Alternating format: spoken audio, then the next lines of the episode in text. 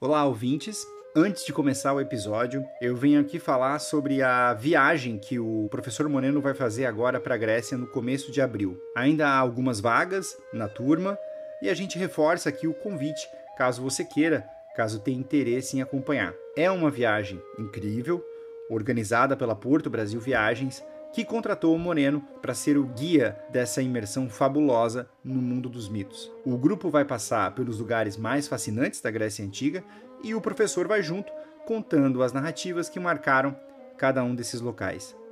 Eu fui a essa viagem no ano passado e digo com total tranquilidade que ela transformou a minha relação com a cultura clássica e eu recomendo muitíssimo. E é uma recomendação sincera, viu? Eles não nos pagaram nada, isso aqui não é um publi. O link para saber mais está na descrição deste episódio. Olá, amigo. Seja bem-vindo. Eu sou o professor Moreno e você está ouvindo mais uma vez um episódio de Noites Gregas, o nosso podcast dedicado aos mitos e às narrativas que herdamos do mundo antigo. Olá, ouvintes, eu sou o Felipe Speck e hoje nós vamos seguir falando do Hércules. Neste episódio 32, nós tratamos a formação do herói e da dedicação do seu pai adotivo, o anfitrião, nesse processo. Também falamos dos percalços promovidos por Hera, que segue obstinada em tumultuar a vida do jovem, que é filho de Alcmena com Zeus. E hoje entramos nos famosos trabalhos de Hércules. Você vai saber por que ele teve que realizar as 12 tarefas e o Moreno vai narrar a primeira delas, que é o Leão de Nemeia. Só antes de passar a bola para o Moreno, eu quero me desculpar pelo atraso na publicação desse episódio, que devia ter ido ao ar na semana passada. Acontece que eu fui presenteado pelos deuses com a coisa mais valiosa que a vida pode dar. Nasceu meu filho, o Joaquim Moreno Speck. Assim eu tive que tirar uma licença de umas duas semanas. E sim, ele é um Moreno Speck porque o professor, além do meu parceiro no podcast, é o meu sogro. Ou seja, eu ganhei um filho e o Moreno ganhou um neto. Pois é, o Noites Gregas vibra muito com a chegada do pequeno Joaquim e nós esperamos que num futuro não tão distante você ouça, meu filho, pela voz do vovô, as incríveis histórias mitológicas que desde o começo da humanidade relatam os nossos sonhos, os nossos medos e as nossas virtudes. Seja bem-vindo, meu garoto. Vamos agora começar os trabalhos do grande herói da Grécia, Dali Hércules.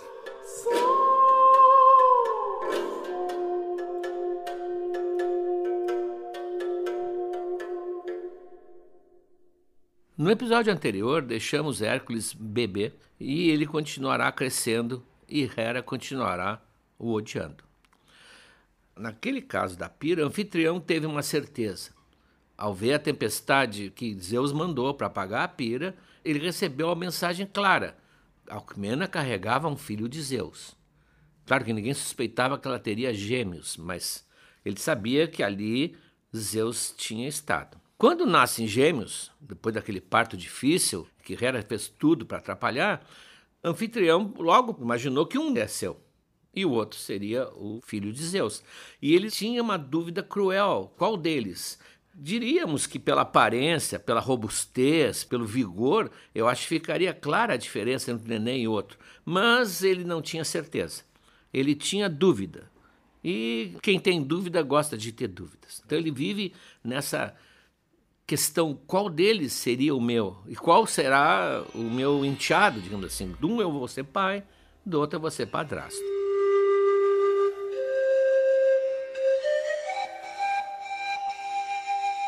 Como Hera não descansa jamais, ela não vai deixar as coisas ficarem calmas como agora estão parecendo. Os dois nenezinhos dormem num berço, uma peça ao lado dos pais, Anfitrião e Alcmena parece que superaram o episódio, embora não se saiba muito bem como é que o anfitrião elabora o seu ciúme, quando ela manda duas serpentes gigantescas que vêm serpeando pelo chão do palácio em silêncio e entram no quarto onde estão os meninos. Quem acorda primeiro é Alcmena e ela acorda anfitrião. Há uma gritaria no quarto dos nenês e há uma estranha luz, uma luz forte, que hoje nós saberíamos identificar, é aquela luz que sempre aparece embaixo da porta nos filmes de terror. Sempre tem uma luz, parece que alguém está fazendo xerox lá dentro. Eles correm, o anfitrião pega a espada que está pendurada do lado da cama, eles correm e a cena é terrível. Duas serpentes gigantescas, só que elas estão na mão de um deles, que está rindo, sacudindo as duas, acabou de estrangulá-las, uma com cada mãozinha, enquanto no outro berço o nenê chora desesperadamente, que é o Íflico. O anfitrião não teve mais dúvida. Logo ele percebeu quem era o filho de Zeus, qual era o seu filho. E ele, justiça seja feita ao anfitrião, ele vai ser um excelente pai para o Hércules. Ele sabe que não é o seu filho, mas vai ser. Até ele morrer, inclusive ele morre em combate, ele vai viver junto com a Alquimena, que ele mais ou menos absolveu, porque a Alquimena, coitada, não tinha culpa de nada. A Alquimena foi simplesmente passar uma noite com seu marido, como ela pensava. Mas nunca mais teve relação com ela, como mencionei no episódio anterior. Por ciúme ou por medo, ou por sentir que ela já não era mais sua, era dele, ele nunca mais dormiu com ela. Anfitrião, inclusive, passa na mitologia por um pai perfeito. Ele vai tratar da educação dos filhos. Ele assume isso. E o Hércules, evidentemente, vai ser privilegiado. Ele quer que o filho adotivo, ele sabe que o Íflico não vai ser um guerreiro.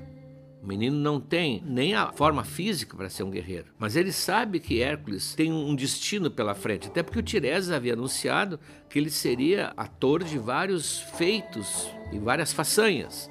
Então ele vai deixá-lo como deveria ser um guerreiro ideal. Ele treina no tiro do arco, embora ele ache que é melhor um professor melhor que ele, então ele chama um dos grandes arqueiros da época. Uns dizem que é o Eurito, outros dizem que é outros. Ele ensina o Hércules a manejar o carro de combate fazendo curvas, são com dois cavalos, em alta velocidade. Ele entrega ao Autólico, que o ensina a luta livre, que era muito importante, né? A luta livre. Quiron, o centauro bom, aquele que vai ser o professor de tantos heróis, ensina tudo que tem sobre a natureza, que ele conhece sobre a natureza. O Hércules é um dos seus pupilos, como ele teve outros. E a música, o guerreiro completo tinha que também dominar a música, o canto, o instrumento. O Aquiles, por exemplo, tem uma educação semelhante. A música, ele tem dois professores, Eumolpo, que lhe ensina a cantar as artes do canto, os guerreiros eram apreciados por isso. Né? E Lino ensina a ele os segredos da música instrumental, no caso da lira, a flauta. Aqui há um problema. Aqui Hércules começa a mostrar o seu temperamento explosivo. Ele, um dia, o Eumolpo não pôde dar aula e o Lino vem dar aula no lugar dele. E numa hora em que o Hércules produz um acorde de uma maneira que Lino não gosta, ele chama atenção, diz: Não, isso não é assim. E o Hércules, não, mas eu aprendi assim com o Eumolpo, ele é fiel ao professor. E o Lino disse, não, mas não é assim. E como o Hércules responde insolente, é o que os professores chamavam de é um respondão, né? o Lino aplica-lhe um corretivo, que era o normal na Grécia. Na verdade, não o corretivo normal. O corretivo normal do, pedagogo na Grécia, pasmem, era morder o polegar do aluno. Ah, era o castigo corporal, morder o polegar. Por que o polegar? Não sei. Hoje nos dá até um arrepio pensar em morder polegar de aluno pela contaminação ou por ferir os sentimentos do aluno, não importa. Era esse. Mas isso não é isso que ele faz. Ele desbofeteia, talvez, o Hércules, e o Hércules, com a dor da agressão, bate nele com a lira que ele estava tocando. Mas é como ele é ainda jovem, ele não controla essa força. E ele mata o Lino.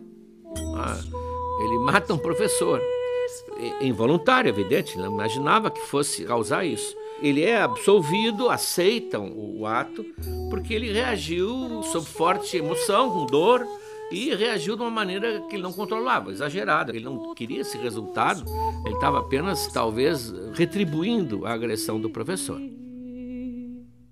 Mas isso mostra para o anfitrião que o filho tem o pavio um pouco curto e ele resolve afastá-lo um pouco da vida urbana, assim, da vida da cidade, estão em Tebas, né? Então manda-o para a propriedade rural que ele tem para cuidar do gado, onde ele é um excelente guardador. Só que o gado do anfitrião e de um vizinho, que é um rei, o Téspios, está sendo dizimado por um leão. É curioso, é o primeiro leão que vai aparecer na história dele. Não é o leão de Nemeia, é, mas é um leão e que as pessoas não têm como lidar com ele. Os aldeões, os, os camponeses não sabem o que fazer com esse leão.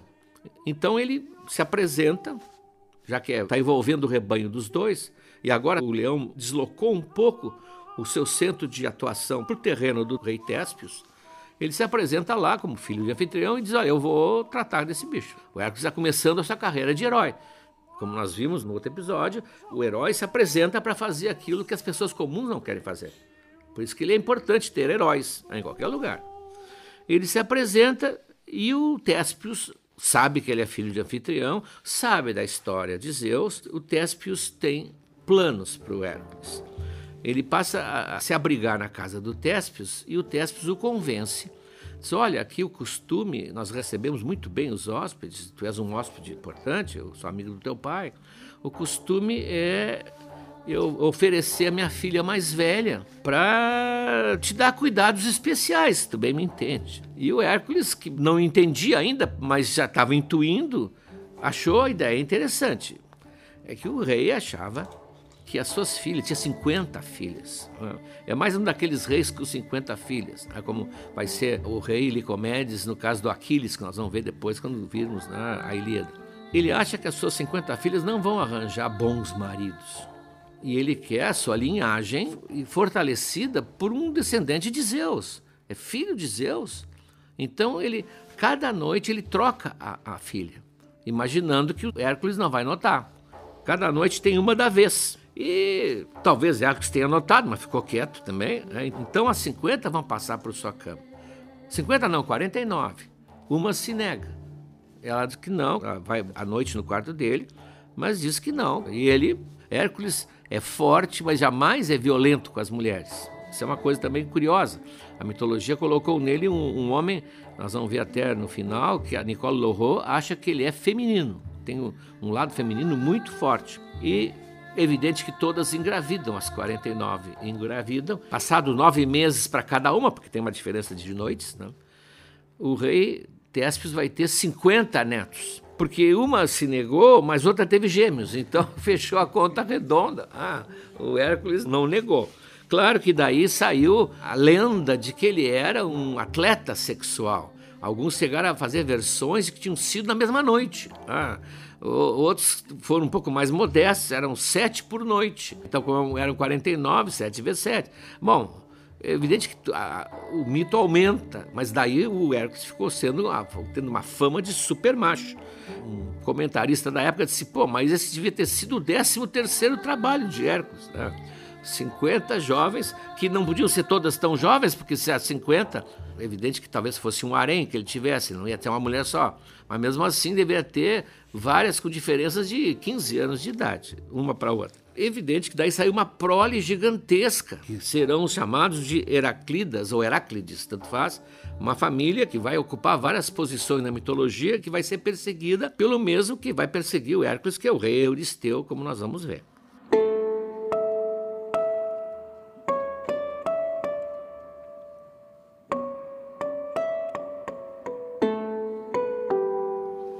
Tebas, Hércules começa a despontar aos poucos como já o herói que ele será. A cidade paga um tributo aos Mínios, né, aos Minions, né, aos Mínios, na cidade de, vizinha de Orcômeno há muito tempo. Creonte, que é o rei, ele é indignado por pagar esse tributo, mas ele não tem coragem de não pagar. O Hércules assume a questão, combate esses Mínios, livra a cidade desse tributo e o Creonte fica encantado com ele. Né, e, obviamente, lhe dá sua filha em casamento, a sua filha mais velha, Megara ou Megara, como nós vimos lá naquele episódio sobre os nomes, vocês escolham o que melhor soar para vocês. Vamos usar Megara, que é o que mais se usa aí, até por causa do cinema, do desenho. Então é o seu primeiro casamento. E é um casamento, ela está honrada a casar com Hércules e Hércules casando com a filha do rei. Eles vão viver juntos alguns anos, inclusive vão ter filhos. Três é mais comum a tradição. Sete, dizem outros. É, todos esses números, até mesmo o número dos trabalhos, tudo isso é variável. Tudo, imaginem mil, mil e quinhentos anos contando essa mesma história. Cada um colocando o seu ponto, puxando a brasa para sua sardinha. Então Hércules cresceu, virou adulto, casou, é pai de filho, mas Hera não o esqueceu. Ela tem um caderninho, e aquele caderninho, Hércules está na primeira página.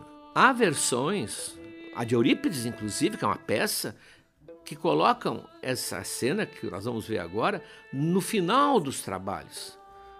Só que eu adoto a versão que isso aconteceu antes dos trabalhos por uma razão muito lógica, porque é isso que vai ocasionar os trabalhos de Hércules. A cena é a seguinte: Hércules está num ritual, num sacrifício aos deuses, quando a Hera o enlouquece. Simplesmente o enlouquece, tira-lhe a razão. E ele, que tinha dois grandes inimigos sempre na mente, que era um era a Hera, ele sabia que a Hera estava sempre atrás dele. E outra é um estrangeiro, um Lico, que está assumindo pouco a pouco o poder na cidade e pensa em matar o Hércules para se adonar do poder. Então ele, com essa loucura causada por Hera, ele simplesmente confunde as coisas. Ele acha que a sua mulher e seus filhos estão ameaçados, se fosse realmente um, um ataque de Hera ou o ataque do Lico, e toma-os pelos seus inimigos. Ele mata a mulher e mata os filhos. Crente que está salvando a família. É uma coisa trágica, coisa trágica. Ele, ele fica num frenesi, numa raiva absoluta. E o anfitrião que mora com ele vai ser o próximo. Ele não está reconhecendo o pai, ele pensa que aquele ali é o pai do Euristeu, o pai do tirano. E ele prepara-se para matar o anfitrião, quando Atena resolve intervir. Atena, delicadamente, atira-lhe uma pedra gigantesca no peito, ah, que deita o Hércules num sono profundo, nocauteado completamente. É, comentaristas dizem que é incrível como na história de Hércules, que é filho de Zeus, filho dileto de Zeus, Zeus não intervém. Ele meio que deixa o Hércules à própria sorte. Na, na verdade, não deixa. Né? Ele praticamente encomenda a Atena o acompanhamento do filho. A Atena vai proteger, o Hércules já protegeu quando bebê, vai proteger a vida toda. Então Atena interveio de uma maneira um pouco rude, mas com o Hércules, acho que o Hércules entendeu. Quando ele acorda e se dá conta do que ele fez, o remorso é terrível, ele amava os filhos. Né? gostava da Megara. Foi uma tragédia na vida dele. Ele fica tão horrorizado que ele pensa em cometer suicídio. Porque a ideia, isso é Eurípides que diz, ele diz: ninguém mais vai falar de mim como um guerreiro, ninguém mais vai falar do que eu fiz de bom. O herói é para isso. Né? Vão lembrar sempre: é aquele que matou a mulher, é aquele que matou os filhos. Eu não posso viver assim. E ele está pensando em, em se matar quando aparece o seu amigo Teseu, que é outro herói, Aliás, o Teseu admira, o Hércules é o modelo dele, né? Aparece seu amigo Teseu e diz: Não, olha, tens que ir para o exílio, como sempre acontece quando há um crime assim, tem que ir para um outro reino para que lá sejam feitas as cerimônias de purificação. Vem para Atenas, o Teseu é o rei de Atenas. Vem para Atenas comigo e depois tu deve consultar um oráculo. Como nós vimos no episódio dos oráculos, é quase como o Teseu dissesse: Vai consultar um terapeuta, vai te tratar. Alguma coisa está acontecendo aí, tu não és mal. Uns dizem, então, que ele foi a Delfos, escolheu Delfos, ele foi no, no centro mais respeitado. E lá, para pagar o que ele fez, a pitonisa, há comentários de que ela estava instruída por Hera, e nós vimos no episódio dos oráculos que isso era possível. A pitonisa manda que ele se apresente na cidade de Tirinto, onde o rei Euristeu, para servir por 12 anos como vassalo realizando qualquer tarefa que ele pudesse ordenar. Esse vai ser o seu castigo. Hércules fica indignado, porque ele vai ter que servir quase como escravo, não chega a ser escravo, mas é quase como escravo, ao Euristeu que ele não respeita, que é alguém muito inferior a ele, mas ele termina concordando porque ele está realmente disposto a pagar a sua culpa. Ele não, ele não consegue viver com aquilo, ele tem que fazer o que for mandado. E o Euristeu, então, que na verdade vai, vai ser um enviado da Hera, vai propor 12 tarefas, cada uma mais perigosa que a outra, esperando, é claro, que ele se dê mal em alguma delas, ou que ele morra, ou que ele fique fracassado. Porque se ele concluísse essas tarefas todas, ele chegaria então àquilo que era o sonho de todo o herói, a imortalidade. Porque ele é filho de Zeus e havia uma promessa que Zeus tinha extraído de Hera, que nós vimos no episódio anterior, que se o seu filho conseguisse passar por essas provas todas, ele teria então o seu lugar no Olimpo. É assim, por isso que vão nascer uma série de façanhas que vão ser reunidas com o nome dos doze trabalhos de Hércules. Por isso que tem que ter nesse momento o episódio da morte dos filhos para que o oráculo o obrigue a aceitar essa situação.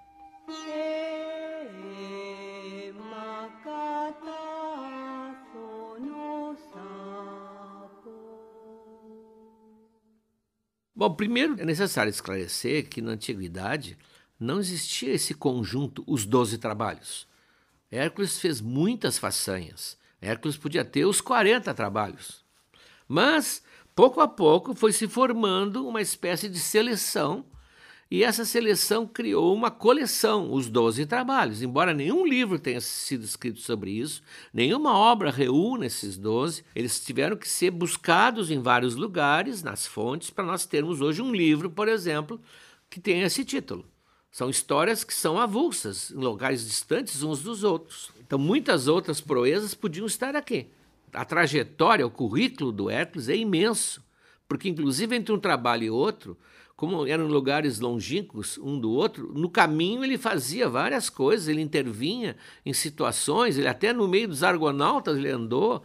Quer dizer, nós vamos ver muita coisa do Hércules, mas esse conjunto, esse conjunto foi fixado já que na falta de uma ordem qualquer, foi fixado, aproveitaram para fixá-lo, no templo de Olímpia, na cidade de Olímpia. Ali, no templo de Zeus, havia uma lista dos trabalhos de Hércules e esses doze estavam ali.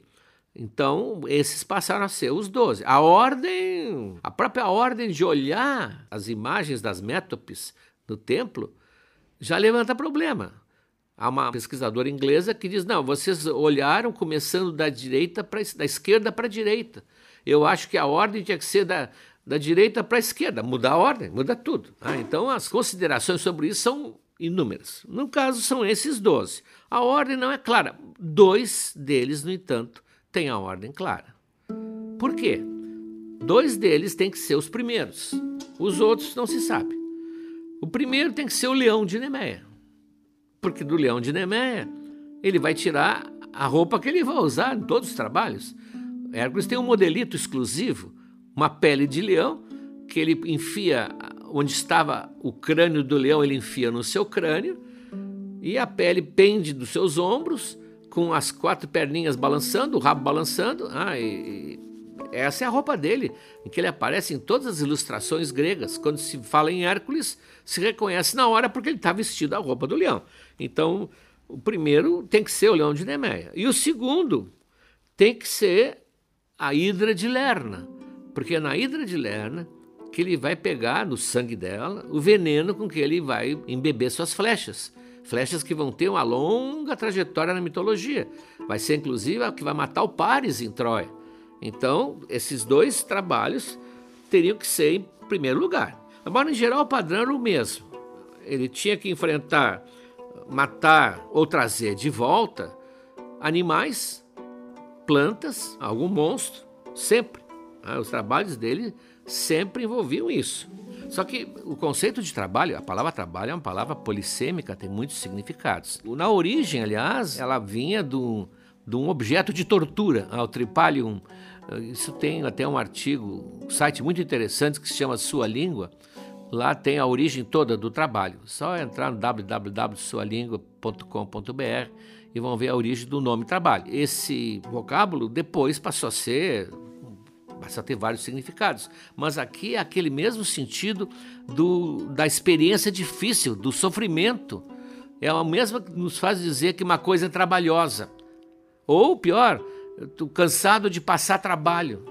É esse trabalho, não é tarefas, não, são praticamente obstáculos, são esforços dolorosos. É o trabalho de parto. Então, os 12 trabalhos de Hércules não são 12 coisas que ele tem que fazer, são 12 punições que ele está recebendo com Hera, certamente, e Oristeu também, que é um covarde, torcendo que ele se dê mal. É isso que ele vai ter que enfrentar. Bom, o primeiro da fila é o leão de Nemé, como eu comentei. Aliás, Hércules já está acostumado. Ele se tornou famoso por matar aquele leão que atacava os rebanhos do pai dele e do vizinho.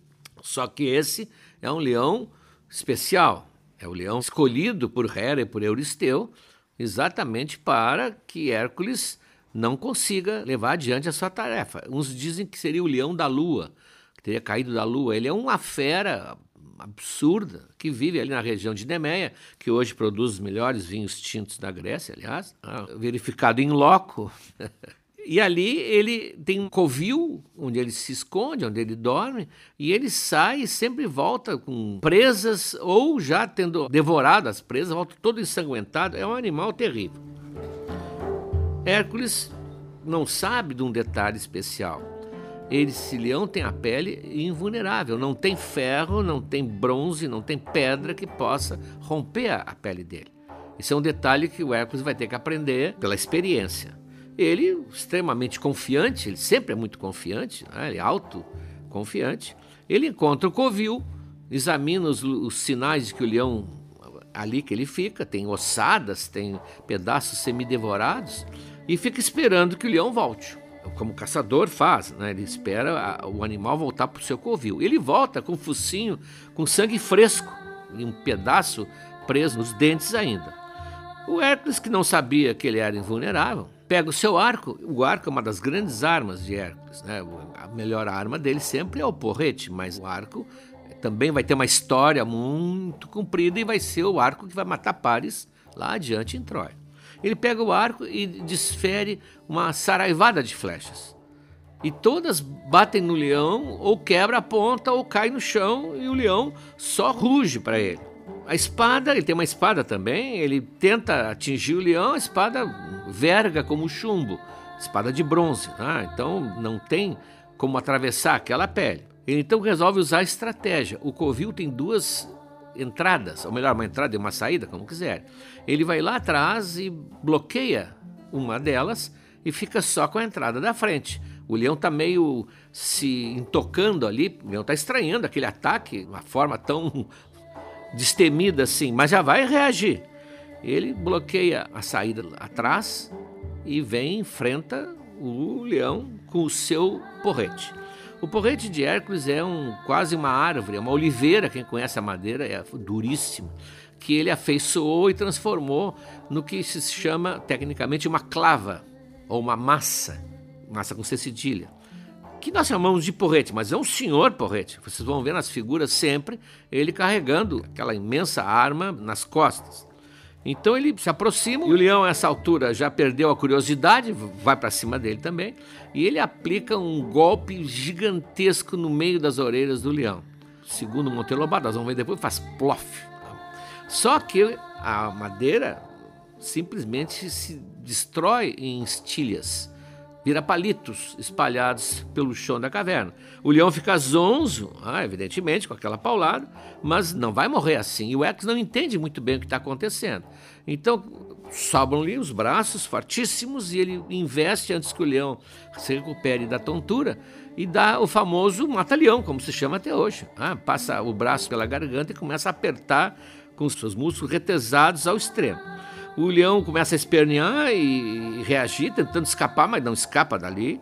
Né? Morde os dedos dele, mas ele aguenta até que pouco a pouco o leão vai perdendo a força e morre. Ele fez o primeiro trabalho, ele não pensou que fosse assim. Ele está começando a sentir que tem surpresas aí. Era matar um leão. Para ele, né, parecia uma coisa tão simples, já que ah, já estava no seu currículo, mas não era um leão tão simples assim. E ele então vai lá levar para o Euristeu com orgulho e com raiva. Né? Faz um novo porrete no caminho e vai levar na corte aquele imenso corpo do leão morto. Mas Euristeu é tão covarde e a mitologia fez com que Euristeu fosse bem covarde para contrastar com Hércules, que ele se esconde só de ver o leão, só de ver o leão morto, está morto, ah, mas ele se esconde e diz que a partir dali ele não quer mais que o Hércules, deve falar grosso para parecer ah, valente, ele não quer mais que o Hércules apresente o, as suas presas ali, que deixe lá fora da cidade. Ah, e mais, aí, mais amedrontado ainda, ele chama os seus fundidores ah, e manda fazer um grande, mas um grande jarro de bronze, em que ele cabe dentro. E ele fica dentro do jarro, pode se ver em figuras cerâmicas, só a cabeça dele fora espiando assim. E ele se comunica com o Hércules através de um secretário. Não é secretário, é um arauto, mas é como se fosse secretário, com o famoso Copreus.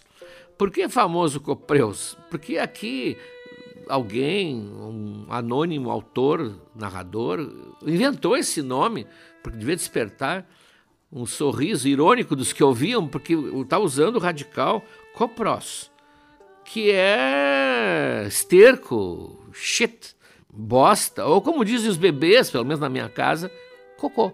Então ele tem um nome, um nome assim ridículo, mas é através dele que o Euristeu fala com Hércules. Ele não, não quer nem falar.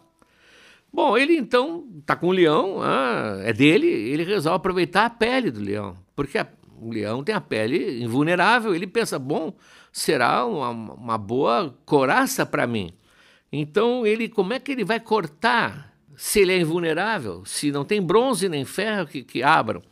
Ele está lá coçando a cabeça quando Atena, que é a deusa ah, da sabedoria, entre outras coisas, resolve ajudá-lo.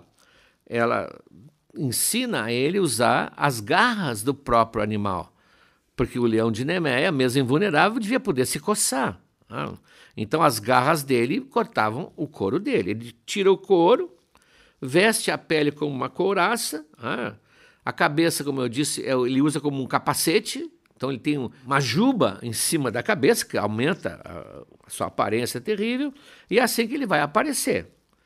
Outros dizem que não, que a, pele era do primeiro leão, aquele que ele matou ah, lá, o Téspios. Mas isso seria incongruente porque não teria a invulnerabilidade. Nós estamos narrando o, o Hércules na sua ação contra o leão, mas um excepcional narrador brasileiro, que eu muito prezo e sobre o qual muito vou falar, que é Monteiro Lobato, colocou nesta cena, que nós vamos ver no próximo episódio, o Hércules sendo assessorado por Emília, Pedrinho e o Visconde. Eles é que vão comandar. Isso que nós vimos agora, imaginem, nós vimos agora a cena do filme. Só que nós não sabíamos que estão sendo comandados ah, por coaches. E a Emília, fantástica, vai aparecer aqui ah, no próximo episódio, resolvendo esse problema do leão de Nemeia. Era isso.